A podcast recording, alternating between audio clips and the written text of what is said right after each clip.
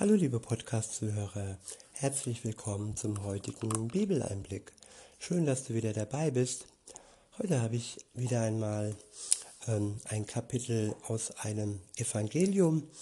Diesmal ist es das Matthäus-Evangelium und ich lese euch das Kapitel 11 vor und verwende wieder die Übersetzung Das Buch von Roland Werner. Ab Vers 1 steht, damit beschloss Jesus den Unterricht, den er seinen zwölf besonderen Schülern gab. Von dort machte er sich auf den Weg, den er wollte, in allen Orten den Leuten seine Botschaft nahe bringen. Alle sollten sie hören und verstehen. Ja, das war der Auftrag Jesu, wie er hier auf der Welt unterwegs war. Da begann die Verbreitung seiner Botschaft, die bis heute nicht geendet hat. Heute haben wir die Bibel, wo wir seine Botschaft schwarz auf weiß in Form seines Liebesbriefes lesen können. Damals war es noch von Mund zu Mund, bis eben die Evangelisten anfingen, sein Wort aufzuschreiben und dies wirklich zuverlässig und dies wirklich zu 100 Prozent äh, Wahrheitsgehalt und nicht wie viele Hasser des Christentums behaupten, dass die Bibel nach und nach verfälscht wurde. Nein, das stimmt nicht. Es gibt die Qumran-Rollen, die ähm, gefunden wurden. Und wenn man beide vergleicht, die heutige Bibel und diese uralten Rollen, dann sieht man, dass der Wahrheitsgehalt nicht verwässert wurde, dass die Wahrheit bis heute ähm, weitergebracht wurde. Und auch die Übersetzungen sind doch, wenn man eben, ja, es gibt vielleicht die eine oder andere Übersetzung, wo man nicht so empfehlen kann, aber ich sag mal ein paar. Das Buch, wo ich ja verwende, Neues Leben oder die neue Züricher Übersetzung aber auch die Einheitsübersetzung, die katholische ist auch nicht schlecht. Auch die lutherische Übersetzung oder Schlachter 2000, Eberfelder. Es gibt viele Übersetzungen, die man wirklich empfehlen kann. Noch eine für Neueinsteiger, Hoffnung für alle, die gute Nachricht. Und da kann man wirklich sein Regal füllen mit all den Übersetzungen und man hat eigentlich nichts falsch gemacht. Ja, weiter geht es im Text. Ab Vers 2 heißt es, in der Zwischenzeit saß Johannes im Gefängnis. Dort hörte er von den wunderbaren Dingen, die der Messias tat. Er schickte seine Schüler zu Jesus und ließ ihn fragen, bist du wirklich der, dessen Kommen angekündigt wurde? Oder sollen wir warten, bis ein anderer kommt? Jesus gab ihnen diese Antwort. Geht zurück zu Johannes und berichte ihm, was ihr gehört und gesehen habt. Erzählt ihm, was hier geschieht. Blinde können wieder sehen und Gelähmte wieder gehen. Aussatzkranke werden wieder gesund und rein. Gehörlose können wieder hören. Ja, sogar Tote werden wieder lebendig. Jesus hat ganz große Wunder vollbracht. Wunder für die Menschen, die das brauchen. Es gibt Menschen, die brauchen Wunder und ja, heute würde man fast sagen, nee, kann man nicht vergleichen, aber wenn man sich die ganzen Zauberer und so weiter und die ganzen Harry Potters und so ansieht, der Mensch braucht Spektakel. Aber ja, es ist immer die Frage, woher kommt dieses in Gänsefüßchen Spektakel? Ist es nur Verblendung in Form von Magie oder böses, böses Zauberwerk, was ich auch teilweise so sehe? Oder sind es wirklich göttliche Wunder? Und darum geht es ja hier bei uns im Text. Da ist nichts Verblendungstechnisches gewesen, da waren auch keine Tricks, so wie es leider auch in manchen äh, sogenannten Gemeinden passiert, die irgendwie über Heilungen in Gänsefüßchen den Leuten, die das Geld aus den Taschen ziehen wollen, wo nicht wirklich Heilungen passieren, sondern wo es nur um Schein geht, um, wie gesagt, Geld zu erwirtschaften. Nein, bei Jesus ging es wirklich um pure Wunder. Zu 100 Prozent wurden Leuten, Leute geheilt. Und ich, ich wiederhole es nochmal, was passiert ist und auch heute noch passiert durch seine Kraft. Blinde können wieder sehen und Gelähmte wieder gehen. Aussatzkranke werden wieder gesund und rein. Gehörlose können wieder hören. Ja, sogar Tote werden wieder lebendig. Ja, das hat Jesus vollbracht, diese Wunder. Und wie gesagt, viele Menschen brauchen das. Es gibt Menschen, die können durch ihren großen Glauben, der jetzt vergleichbar jetzt nicht, äh, womit man nicht angeben soll, das ist eine Gabe. Es gibt eine Gabe ähm, des Glaubens, aber es gibt auch Menschen, die brauchen Wunder und das ist ganz okay. Und äh, wenn du diese Wunder brauchst, dann bitte, bitte Gott doch darum, so wie Thomas, der ähm, um dieses Wunder gebeten hat, um diese um dieses Zeichen gebetet hat, dass er seine Hände in Jesu Wunden legen durfte. Und genauso kann Gott dir auch mit seinem Geist von außen Wunder zeigen, die dir helfen, dass du dann, dann den Schritt auf Gott zumachen kannst und mit ihm dein Leben beginnen oder beziehungsweise dein Leben erneuern und dich wieder geboren fühlen kannst durch ihn. Weiter heißt es, und die, die arm sind, werden von der Botschaft der Hoffnung erfasst, dass Gott auf ihrer Seite ist. Ich wiederhole, und die, die arm sind, werden von der Botschaft der Hoffnung erfasst, dass Gott auf ihrer Seite ist. Und auch das ist ein Wunder. Es ist kein äußerliches Wunder, aber es ist ein innerliches Wunder, dass Menschen, die sowohl geistig als auch materiell arm sind, von Gott erfasst werden, von seiner Botschaft der Hoffnung erfasst werden und spüren und die Gewissheit bekommen, dass Gott auf unserer Seite ist. Ja, das kannst auch du, liebe Zuhörerin, lieber Zuhörer, dich erfassen lassen von dieser Botschaft. Ab Vers 6 steht, ja, wer mir vorbehaltlos vertraut und an mir keinen Anstoß nimmt, der hat das wahre Glück gefunden. Ich wiederhole, ja, wer mir vorbehaltlos vertraut und an mir keinen Anstoß findet, keinen Anstoß nimmt, der hat das wahre Glück gefunden. Ja, der Mensch kommt ins Leben und hat in seinem Herzen das Urvertrauen, ein Vertrauen auf seine Eltern, ein Vertrauen, dass, äh, ja, dass man sich fallen lassen kann in die Arme des Vaters, des leiblichen Vaters. Und ja, jeder hat Glück, der dieses Urvertrauen behält. Manche verlieren es leider von Seiten ihrer Eltern, weil sie verletzt werden, weil sie enttäuscht werden, weil sie geschlagen werden, weil sie missbraucht werden. Und dieses Urvertrauen kann Gott dir wieder schenken. Dieses Loch, das vielleicht entstanden ist, und dieses Loch, das jeder in sich trägt, auch wenn er in seiner Kindheit nicht ähm, dieses Urvertrauen ähm, verloren hat, trotzdem hat jeder Mensch dieses Loch in sich, das nur Gott füllen kann.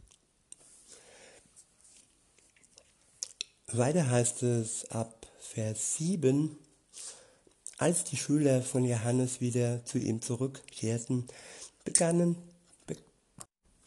begann Jesus der Menschenmenge zu erklären, wer Johannes ist. Er fragte sie, ihr seid doch auch zu Johannes hingelaufen, als er dort in der Wüste Gottes Botschaft weitergab. Was wollte, was wolltet ihr eigentlich dort sehen? Ein Zweig, der vom Wind hin und her geweht wird? Was wolltet ihr dort sehen? Einen Mann, der die neueste Mode zur Schau trägt? Das ist euch doch hoffentlich klar. Die, die in teuren Kleidern herumstolzieren, sind in den Palästen der Herrscher anzutreffen. Was wollt ihr dann dort sehen? Vielleicht einen echten Propheten, jemand, der Gottes Botschaft bringt? Ja, ich sage euch, er ist mehr als jeder andere Gottesbote, der je aufgetreten ist. Ja, Johannes ist der, über den im Buch Gottes geschrieben steht. Passt auf, ich sende meinen persönlichen Boten in die Welt. Er wird vor dir hergehen und den Weg vorbereiten, auf dem du in die Welt einziehen wirst. Johannes der Täufer war der, der auf Jesus hingewiesen hat, auf sein Kommen unmittelbar und kurze Zeit vorher. Nicht lange Zeit wie die Propheten im Alten Testament, sondern er hat kurz bevor Jesus aufgetreten ist, um fast zu sagen zeitgleich auf ihn hingewiesen. Ähm, Maria und auch die Mutter Johannes des Täufers, sie waren beide zur gleichen Zeit schwanger. Beide kamen ungefähr ähnlich auf die Welt, Jesus und Johannes der Täufer. Sie waren praktisch ein Team. Und das, darauf weist Jesus jetzt gerade hin in diesen Versen. Ich wiederhole den letzten Abschnitt nochmal. Er wird vor dir hergehen und den Weg vorbereiten, auf dem du in die Welt einziehen wirst. Ich sage euch klipp und klar, kein einziger Mensch in der gesamten Weltgeschichte ist größer und bedeutender als Johannes der Täufer. Ja, die Betonung liegt hier kein einzelner, kein einziger Mensch. Jesus war nicht nur Mensch, er war auch Gottes Sohn. Und Johannes der Täufer war zu 100% Mensch und er war der Einzige und kein anderer außer ihm in der ganzen Weltgeschichte war größer und bedeutender als er, Johannes der Täufer. Aber er hat nur mit Wasser getauft und Jesus tauft uns mit seinem Geist. Und das ist ein großer Unterschied. Weiter heißt es, aber selbst der unbedeutendste und unwichtigste in der neuen Wirklichkeit des Himmels ist größer und bedeutender als er. Von dem Zeitpunkt an, als Johannes die Menschen als Zeichen ihrer Umkehr zu Gott im Wasser untertauchte, bis heute stürmen die Menschen in die neue Wirklichkeit Gottes hinein. Ja, Johannes der Täufer war der Einzige, der begonnen hat, die Menschen mit Wasser zu taufen, als Zeichen der Umkehr, als Zeichen des Reinwaschens. Und er ähm, war das Vorbild. Bis heute werden die Menschen getauft, die sich zu Jesus Christus bekennen. Und damit, damit meine ich nicht die Kindes- und Säuglingstaufe, nein, damit meine ich die Erwachsenentaufe. Eine, das ist eine bewusste, ein bewusster Akt, den ich von meinem Glauben heraus tue. Nicht wie ein Kind, wie ein Säugling, das noch nicht glauben kann und dann mehr oder weniger zwangsgetauft wird. Weiter heißt es, sie wollen unbedingt dabei sein und drängen sich mit aller Macht in sie hinein, in die Wirklichkeit, in die neue Wirklichkeit Gottes. Weiter heißt es, bislang war es so, alle Propheten und das Buch des Gesetzes betrachten Gottes Wort, brachten Gottes Wort in die Welt hinein. Johannes ist der Abschluss dieser Zeit. Wenn ihr in der Lage seid, es zu begreifen, dann sage ich es euch. Johannes ist kein anderer als der Prophet Elia selbst, über den im Buch Gottes geschrieben steht, dass er noch einmal erscheinen wird. Wer das verstehen kann, der verschließe seine Ohren nicht vor meinen Worten. Johannes war ein großer Prophet. Nein, er war Elia selbst, ähm, der auf den hingewiesen wurde schon im Alten Testament. Und das zeigt wieder, dass das Alte und das Neue Testament verknüpft und verwoben sind, dass beides zusammen gesehen werden muss, dass man nichts getrennt voneinander sehen darf. Es ist eine Vereinigung, eine Vereinigung des, des Volkes Gottes mit dem neuen Bund, den Christen. Weiter heißt es, wer das verstehen kann, der verschließe seine Ohren nicht vor meinen Worten. Der nächste Abschnitt ist überschrieben mit wahre Weisheit. Ab Vers 16 heißt es, ihr Leute dieser Generation, was für Menschen seid ihr? Wie soll ich euch beschreiben? Ihr seid wie kleine Kinder, die auf dem, den Marktplätzen spielen. Wie sie streit, wie sie schreit ihr euch, sorry, wie sie schreit ihr euch gegenseitig an und beklagt euch. Wir haben doch lustige Lieder gespielt, wieso habt ihr nicht getanzt? Wir haben Beerdigungslieder angestimmt und ihr habt überhaupt nicht geheult. ja, es ist schon lustig, dass Jesus hier die Menschen wie Kinder äh, bezeichnet, die auf den Marktplätzen spielen, die auf den Marktplätzen schreien, sich gegenseitig anschreien und klagen, beklagen und lustige Lieder spielen und dann noch die Beerdigungslieder anstimmen und sich dann beschweren, dass überhaupt niemand heult. ja, und ja, wir sind in einem Prozess. Wir beginnen in einem Stadium des Kindseins. Und es ist völlig egal, wie alt wir tatsächlich sind. Wenn wir uns mit 40, 50 zu Gott bekehren, uns mit 40, 50 zu, zu ihm umwenden, da sind wir trotzdem noch Kinder, die erstmal mit Muttermilch, mit dem wirklich ähm, Basics ernährt werden müssen, bevor wir dann stärkere Nahrung ertragen, verdauen können. Und so sagt es Jesus hier auch. Weiter heißt es ab Vers 18, Johannes hat ganz, ganze Sache gemacht. Er verzichtete auf Nahrung und aß und trank kaum etwas. Da hatten die Leute schnell ihr Urteil über ihn zur Hand. Der ist ja völlig durchgedreht, ja, von, von einem Dämon besessen. Danach kam der Menschensohn, die Schlüsselperson der Weltgeschichte. Er hat mit den Menschen gemeinsam gegessen und getrunken. Da waren sie genauso schnell mit ihrem Urteil. Das ist ja ein Vielfraß und Weinliebhaber. Er ist befreundet mit Steuereintreibern und zwielichtigen Gestalten. Ja, die Menschen urteilen schnell und sie schauen nicht wirklich in die Tiefe.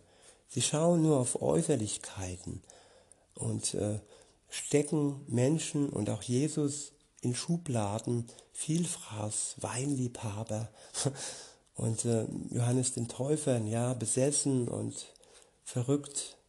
Ja, das ist der Mensch oftmals und wir müssen lernen, genau hinzusehen, uns nicht von Äußerlichkeiten zu, ja, den Kopf verdrehen zu lassen. Weiter heißt es, bei ihr doch die wahre Weisheit blickt viel tiefer. Bei ihr klaffen Reden und Tun nicht auseinander. Danach begann Jesus die Menschen zurechtzuweisen, die in den Orten wohnten, in denen er die unglaublichsten Wunderzeichen getan hatte.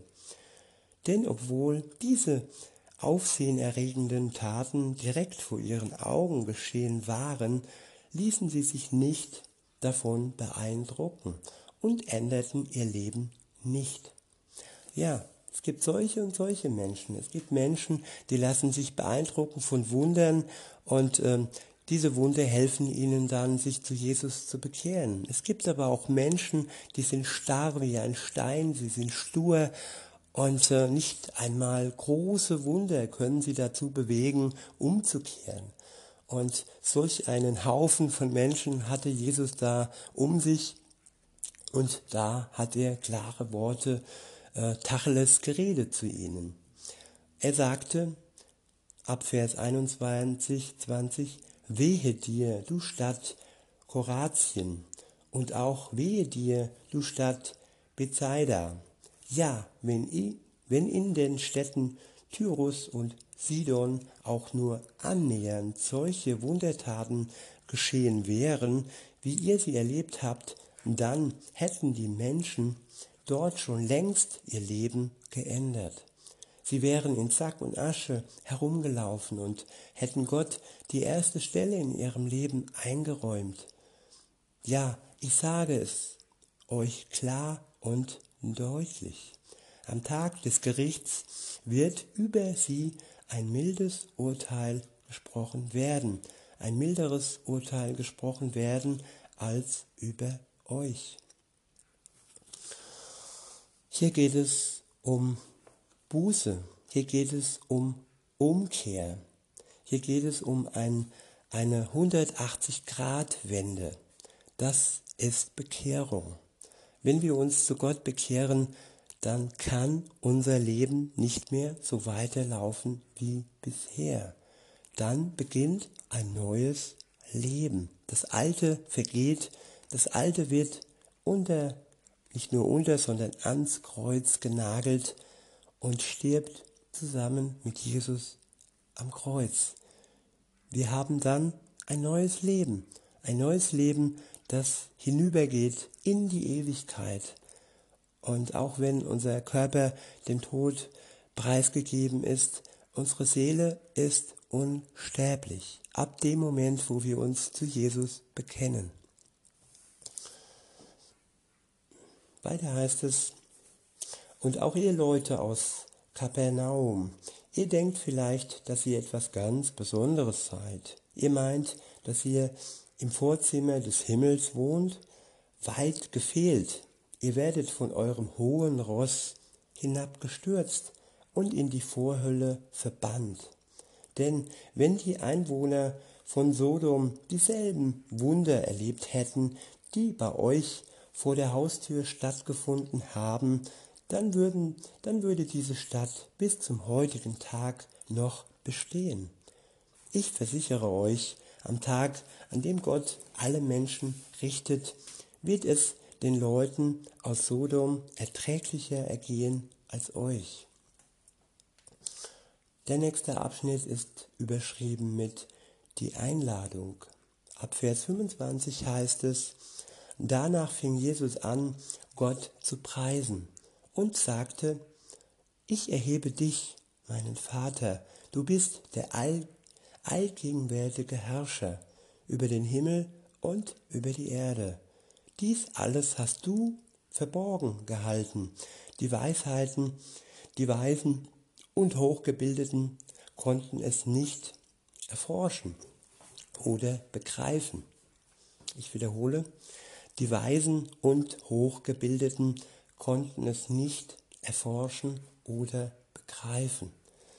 Ja, Gottes Weisheit, Gottes Geheimnisse kann man nicht mit einem hohen IQ erfassen.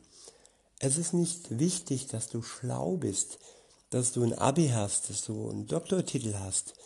Es ist wichtig, dass du Gott dein Herz öffnest, dass du dich Gott mit all deinem Vertrauen zu 100% zuwendest. Und das kann man auch, wenn man geistig arm ist. Und damit schließe ich mich nicht aus. Ich ähm, sehe mich nicht als geistig ähm, reich. Und ja, weiter heißt es dann, aber den unbeholfenen Kleinkindern hast du das alles ins Herz gesprochen, so dass sie es erfassen und verstehen können. Ich wiederhole, aber den unbeholfenen Kleinkindern hast du das alles ins Herz gesprochen, so dass sie es erfassen und verstehen können. Ja, dort beginnt es im Kleinkinderalter. Dort, wo man noch unbeholfen ist. Dort, wo man noch vertrauen kann. Was nicht heißt, dass das im Erwachsenenalter nicht mehr der Fall ist.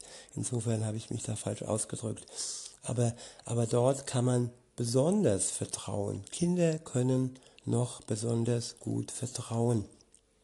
Deshalb sagte Jesus auch an einer anderen Stelle, werdet wie die Kinder. Und dies sagte er zu erwachsenen Menschen.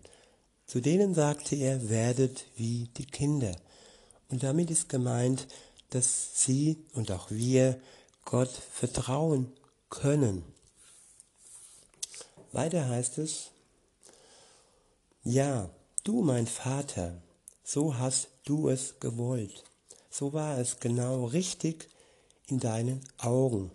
Mein Vater hat mir die Herrschaft über alles anvertraut.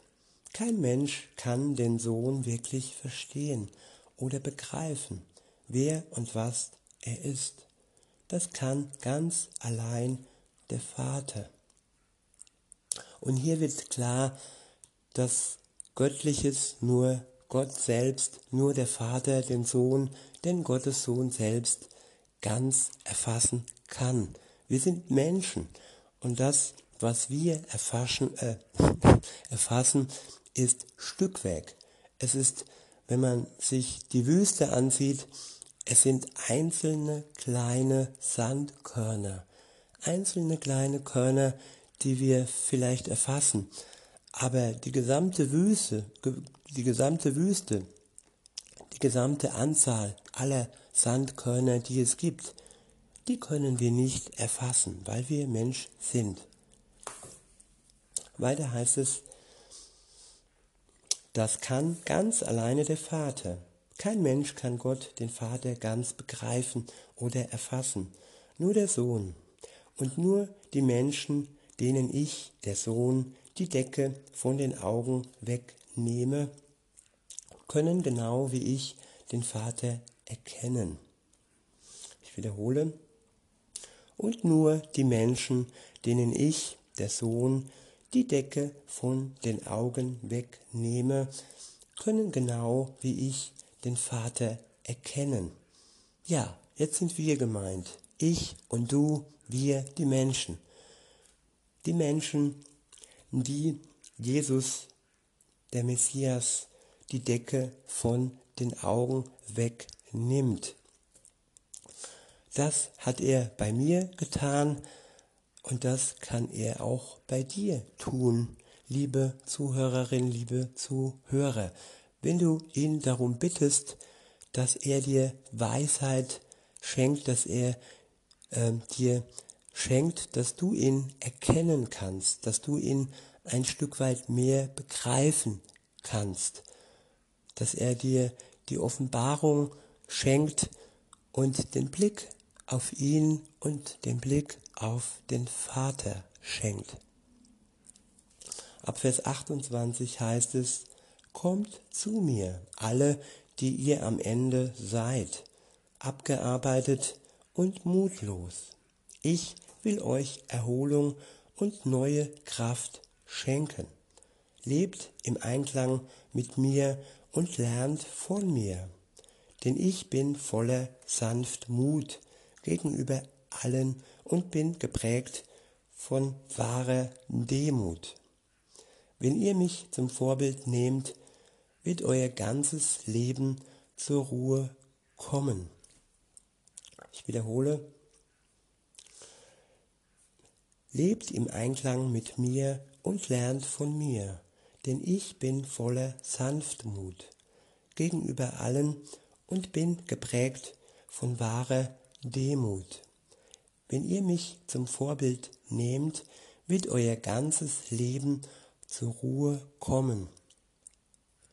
Ja, Gott schenkt uns Ruhe, innere Ruhe, die keine Substanz, keine Tabletten, keine Droge, die nichts äh, ja, so vollbringen kann in uns selbst. Nur Gott selbst kann uns innerlich zur Ruhe bringen. Nur er.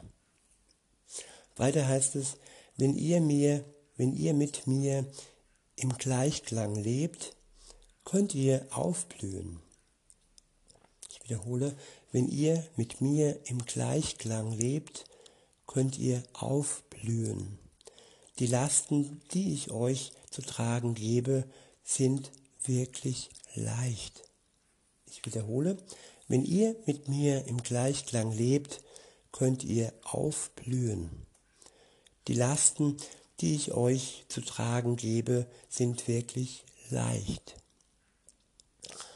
Wer möchte denn nicht aufblühen? Ja, der Mensch, ob Frau, ob, ob Mann, hat eine Blütezeit. Ich denke mir mal, die geht so zwischen 30 und 40 da ist so die Hochzeit oder auch zwischen 20 und 35, je nachdem. Und da blühen wir sichtbar auf. Aber hier in diesen Versen ist nicht nur eine, ein äußerliches Aufblühen gemeint, nein, hier ist ein Aufblühen gemeint, das auch mit 60 oder 80 noch stattfinden kann, weil es ein innerliches Aufblühen ist, das uns nur Gott schenken kann und das dann von innen nach außen strahlt. Es ist eine Schönheit, die nicht vergleichbar ist mit der schönsten Frau auf der Welt und nicht vergleichbar ist mit dem schönsten Mann auf der Welt, weil es nur eine äußerliche Schönheit sein kann, und die Schönheit Gottes, die innerlich in dir ausstrahlt, die ist noch viel schöner. Und äh, der letzte Teil lautete nochmal, ich wiederhole nochmal, die Lasten, die ich euch zu tragen gebe, sind wirklich leicht. Und ja, das klingt jetzt so verharmlosend. Man kann sagen, Mensch, es gibt so viele Menschen auf der Welt, die leiden ohne Ende. Sie leiden bitterlich. Aber, liebe Zuhörer, glaubt mir, wenn ihr mit Gott unterwegs seid, dann habt ihr Kraft, dann habt ihr die Kraft, diese Lasten zu tragen. Jesus trägt mit euch, sein Geist tröstet euch. Und diese Last, die er dann in eurem Leben tragt, wird wirklich leicht werden. Ja, mein Name ist Jochen und äh, dieses Joch wird ein leichtes Joch sein. Das kann ich euch durch mein Leben und in meinem Leben bestätigen. Und ich habe auch schon gelitten und ich habe auch schon Leid erfahren und leide auch heute noch. Aber ich kann sagen, mit Jesus zusammen ist es ein leichtes Joch. Und mit diesen Worten möchte, nicht nur möchte, mit diesen Worten ist das Kapitel auch am Ende angekommen und somit auch unser täglicher Bibeleinblick. Und ich wünsche euch noch einen schönen Tag und sage bis denne.